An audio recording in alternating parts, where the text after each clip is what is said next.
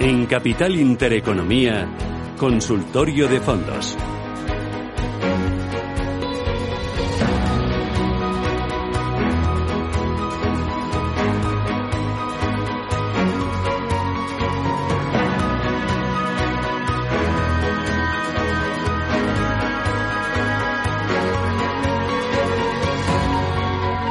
Hoy este consultorio de fondos lo hacemos con todos ustedes. Están invitados a plantearnos sus dudas sobre los fondos que tienen en cartera y también eh, con Borja Nieto, que es cofundador de Mi Capital. Borja, ¿qué tal? Muy buenos días. Muy buenos días, Susana. Eh, hoy al arranque de la temporada y al arranque del nuevo curso, ¿vosotros habéis hecho cambios en vuestras carteras? ¿Os habéis vuelto más prudentes, más agresivos? ¿Habéis eh, eh, cargado los, las carteras con más emergentes, con más renta fija? ¿Habéis hecho algún cambio? Sí, la verdad que a finales de agosto volvimos a hacer un cambio un poco más conservador eh, reduciendo un poco el peso en, renta variable y yendo un poco hacia productos un poco más mixtos y más conservadores que pueden proteger un poco mejor el, patrimonio y esos son los cambios un poco que, hemos hecho. Luego también hemos metido alguna parte en, eh, pequeña en, Asia, pero realmente todo se basa en una pequeña reducción del perfil de riesgo y diversificación, sobre todo. Mm, ¿Habéis eh, cargado más las carteras de fondos que tienen un enfoque en la gestión ISR? Bueno, nosotros ya llevamos, sobre todo en el último año, tratando de, tener fondos eh, que cumplan con, con, esos criterios. Obviamente no todos, no todos se pueden, pero creemos que sobre todo no solo por la filosofía, sino porque también el mundo está yendo está yendo hacia ahí y eso hace que, en general ese, tipo de empresas lo hagan mejor, ¿no? Entonces es uno de los cambios que ya llevamos haciendo desde, desde el 2019. Em, me interesa también eh, saber si eh, habéis hecho algún cambio en cartera después de la fusión de Bankia y de CaixaBank. Eh, no sé si tenéis fondos que invierten en renta variable española. Em, eh, ¿Habéis girado? ¿Os ha afectado de alguna manera? No, la verdad que, la mayoría de nuestras carteras eh, tienen un enfoque internacional con un fuerte peso en Estados Unidos y en Europa. Es verdad que, mm, pues que algunas posiciones en, vamos, algunos fondos en Europa pues pueden tener algo de peso en, en España, pero, pero realmente es prácticamente mínimo por lo que no hemos tenido que tocar las carteras al, mm. vamos, con, con esa posible fusión. Porque fondos de gestoras españolas tenéis pocos en cartera. Sí, eh, ahora no, no, tenemos muchos. Eh, no que sean gestoras españolas, sino que, que, inviertan en España, ¿no? O sea, pueden ser gestoras eh, españolas. Por ejemplo, Magallanes lo, lo, lo, hemos tenido en cartera y lo seguimos teniendo en, en, algunos casos, pero más que con el fondo ibérico, tenemos el, el fondo europeo, ¿no? luego, en, en, su día tuvimos Cartesio, hemos tenido, vamos, muchos fondos españoles, pero que sobre todo invierten fuera. pero, ¿por qué nos gusta la renta variable española? Bueno, al final nosotros siempre se lo decimos a nuestros clientes, ¿no? En general, eh, su trabajo está en España, eh, la hipoteca o, la vivienda la, tienen en España, por lo que todo lo que sea diversificar y no depender de una sola fuente, pues eh, consideramos que es adecuado, ¿no? Muchas veces nos preguntamos si un inversor alemán tendría un 70 o un 80% de sus ahorros en España, seguramente la respuesta sería no, ¿no? Al final, nuestros clientes muchas veces nos preguntan, oye, yo tengo Iberdrola, tengo Santander, eh, que son que lo, además lo consideran como que son inversiones muy seguras para ellos y al final nosotros pensamos que si vas diversificando y que dejas el trabajo y la, la vivienda en España pero que luego tienes tus ahorros fuera lo normal es que la rentabilidad sea más alta. Muy bien. Eh, voy a ir con los oyentes 915331851. Me escriben también al 609224716. Dice, ¿podría darme su opinión sobre el Bontobel 24 Strategy Income Fund? Perfil moderado, me dice. Sí, o sea, al, final, em, bueno, es, un buen fondo. Nosotros es uno de los que de los que hemos tenido en, en el radar. Es dentro de, se engloba, digamos, dentro de la renta fija flexible. Tiene una comisión algo alta, pero es un fondo que no que, que está bien. No, no lo tenemos en las carteras, pero está muy bien. Creo que este año ya ha entrado en terreno positivo con una subida en torno al, al 2%. Sí que es verdad que en 2018 sufrió un poco más, pero su 2019 fue, fue francamente bueno. Em, en renta fija, eh, ¿qué hay que tener en cartera? ¿Qué tipo de renta fija? ¿Qué, gestoras son buenas? ¿Y cuáles seleccionéis vosotros? Sí, nosotros la verdad que la, al final a la hora de gestionar renta fija pues lo puedes hacer de distintas formas, ¿no? Eh, renta fija un poco más agresiva o una renta fija más conservadora. En nuestro caso, sobre todo para los clientes, vemos la renta fija como un refugio o como algo que, que tiene que tratar de igualar a la inflación, pero nada más, ¿no? Eh, entonces ahí nosotros eh, buscamos sobre todo duraciones, duraciones cortas, eh, porque al final si hay un cambio en bueno en el ciclo de los tipos de interés que tampoco lo pensamos, pero pero si vuelven a subir, eh, pues estar más preparados, ¿no? Y no tener una caída fuerte en la parte de renta fija y por eso principalmente tenemos renta fija muy conservadora. Pero luego también es verdad que puedes tener algunos eh, fondos de renta fija que se mueven muchísimo más porque son más agresivos que en nuestro caso en general no lo recomendamos, pero sí que hay muchos muy buenos gestores de renta fija eh, flexible o más agresiva, digamos. Vale. Eh, me interesa también, eh, bueno, eh, mira, voy a dar paso, eh, tengo eh, alguna consulta, 609-224-716, invito a que nos llamen y escuchar eh, su voz, eh, pero mira, me preguntan, eh, a ver si lo leo bien, Ay, ah, sí, mira, eh, JP Morgan US Technology y el Amundi IS pone MSCI World. Sí, el, bueno, el, el JP US Technology es uno de los fondos que más recomendamos dentro del sector de tecnología, junto al, eh, bueno, contra, con el de BlackRock, ¿no? El World Technology, que la verdad que, lo- que los dos lo están, lo están haciendo muy bien. Nos gusta un poco más el, el BGF, pero el JP la verdad que no tiene nada que envidiarle. Eh, al final, bueno, pues este año está siendo un año muy, muy, muy bueno para la tecnología. Tiene rentabilidades, vamos, que han superado el 40%. Es verdad que el, que el jueves pasado, pues el, el Nasdaq pues tuvo un, un día más complicado, pero con, con las subidas que están teniendo este año, pues poco, poco se puede decir y ha sido claramente uno de los de los mejores sectores este año, ¿no? Eh, luego el Amundi habría que ver exactamente porque si el que creo que es entendido es el es el MSCI, eh, bueno pues es eh, invierte de forma global, si es el MSCI World o bueno, depende del, del que tenga, el, el más normal es el Amundi MSCI World, que al final busca replicar un poco el comportamiento de los de los países desarrollados en, en todo el mundo. Es verdad que tiene un peso más fuerte en, en Estados Unidos porque es un poco donde, bueno, pues donde hay una mayor capitalización. Es un fondo que nos gusta mucho y que el otro día entró justo en terreno positivo este año. Jimena, ¿qué tal? Buenos días. Ah, hola, buenos días, Susana. Dígame. Y gracias por atenderme, que sois una gran ayuda. Hago la pregunta. Pues es que tengo una posición en el Cartesio X y la verdad es que lo está haciendo muy mal. Era para ver si me podía dar dos alternativas a este fondo. Y muchísimas gracias. Muy bien, gracias, muy amable. Gracias, ¿Desde cuándo lo tiene comprado? ¿Desde cuándo tiene la posición? Eh, La verdad es que lo tengo como hace tres o cuatro años, Vale. Hace que lo tengo ya bastante. Claro. Lo que pasa que este, este año ha ido muy mal con unas pérdidas y yo creo que para recuperarse, pues no sé, hacer un fondo conservador va a ser difícil. ¿De, de cuánto son las pérdidas este año? Pues es que yo creo que el fondo debe de llevar perdiendo como un 9 o un... Yo creo que sí, que debe ir como un 9 o así de pérdida. Muy no bien. lo sé exactamente, pero yo creo que sí. Pues estupendo, gracias, muy Bueno, amable. que muchas gracias, Adiós, Susana. suerte, hasta Adiós. otra. ¿Qué dices?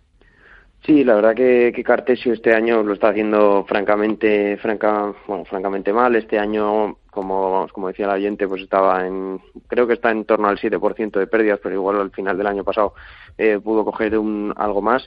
Nosotros es un poco la pena porque lo, lo teníamos como en el radar como un fondo más conservador.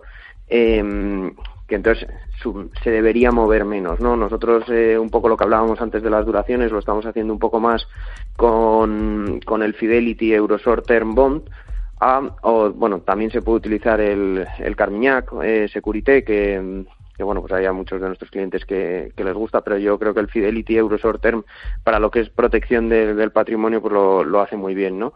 Dicho esto, nosotros Cartesio es una casa que nos gusta mucho, es verdad que este año eh, lo ha hecho muy mal, pero sí que somos partidarios de ir diversificando, sobre todo en la, en la parte de, de renta fija, pues a fondos como el Fidelity o el, o el, o el Amundi Glo- eh, Global Governments, eh, hacia fondos, digamos, que tengan un enfoque un poco más conservador. Mm, Voy con notita de voz.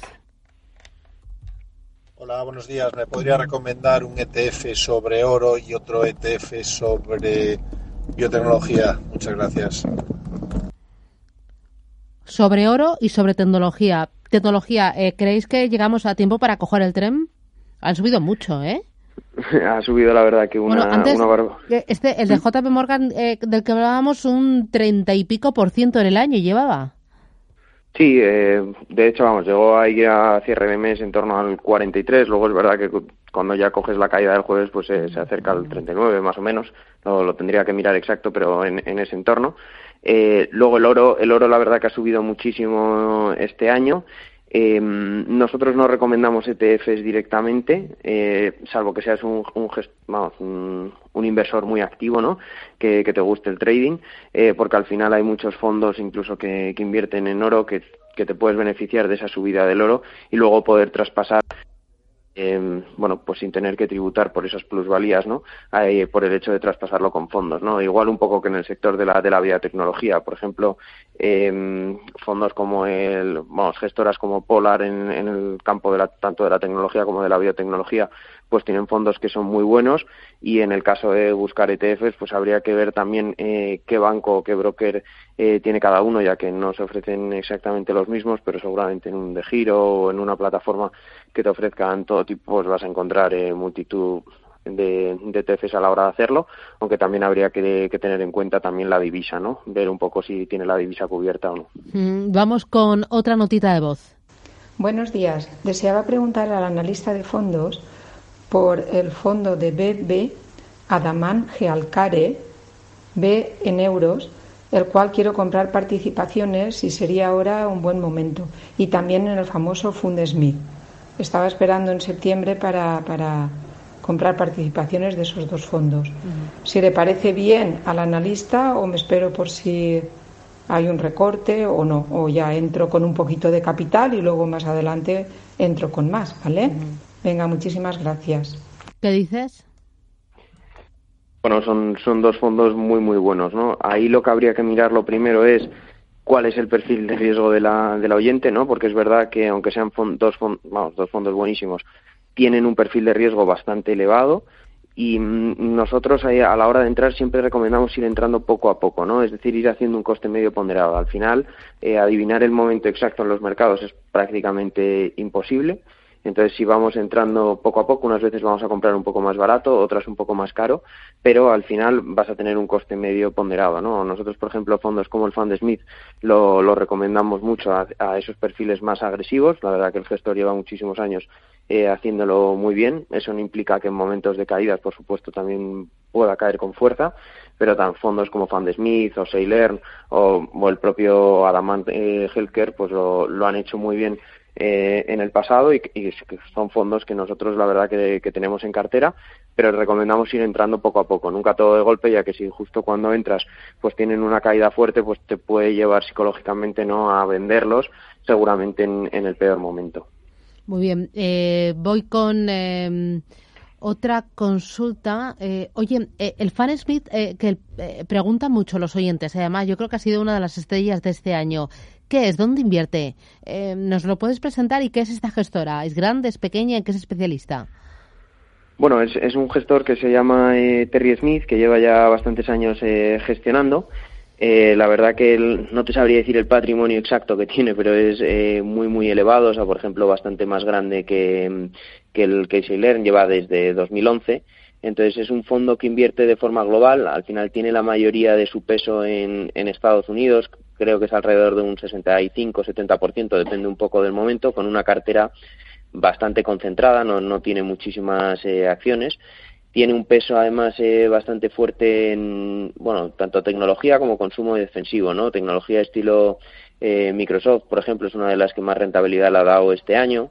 Luego tiene, tiene tabacaleras también, que, como Philip Morris, que lo metió el otro día en, en la cartera y luego por ejemplo tiene bueno pues también empresas de salud como puede ser por ejemplo eh, Novo Nordisk que lo que también la bueno ya, ya la lleva teniendo un cierto tiempo no eh, entonces al final es un fondo de los que tratan de batir al, al índice a la Mundi MSCI World que la verdad que estos últimos años sí que lo, lo ha hecho y ya sabes que nosotros ahí somos partidarios de mezclar tanto gestión activa como gestión pasiva y bueno, este año está en torno del, del 6% de rentabilidad, en 2019 hizo un 32, que eso es lo que hace que muchísima gente, bueno, pues llame a preguntar por él, pero es que tan, 2018, que incluso fue un año más negativo para el fondo, pues se mantuvo plano y no perdió dinero, pero es que en 2017 obtuvo lo tendría que mirar exacto, pero entre un 15 y un 20% de rentabilidad.